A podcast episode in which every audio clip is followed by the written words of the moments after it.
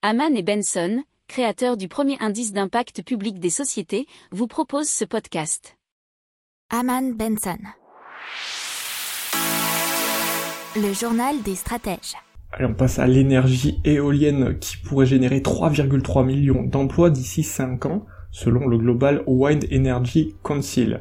Alors cela comprend l'énergie de l'éolien terrestre, mais également offshore, dans des domaines de l'installation, fabrication, planification et développement de projets, ainsi que l'exploitation et la maintenance.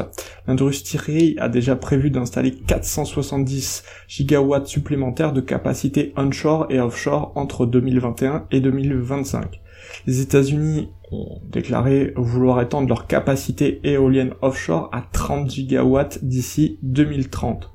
Le Royaume-Uni souhaite que sa capacité éolienne offshore atteigne 40 gigawatts d'ici 2030.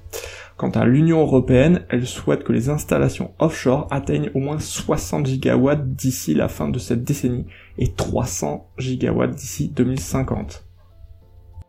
N'oubliez pas de vous abonner au podcast, mais pourquoi pas aussi à notre newsletter La lettre des stratèges qui est gratuite, vous en trouverez dans les infos de l'émission, mais aussi sur notre site internet Aman Benson Stratégie, rubrique média La lettre des stratèges.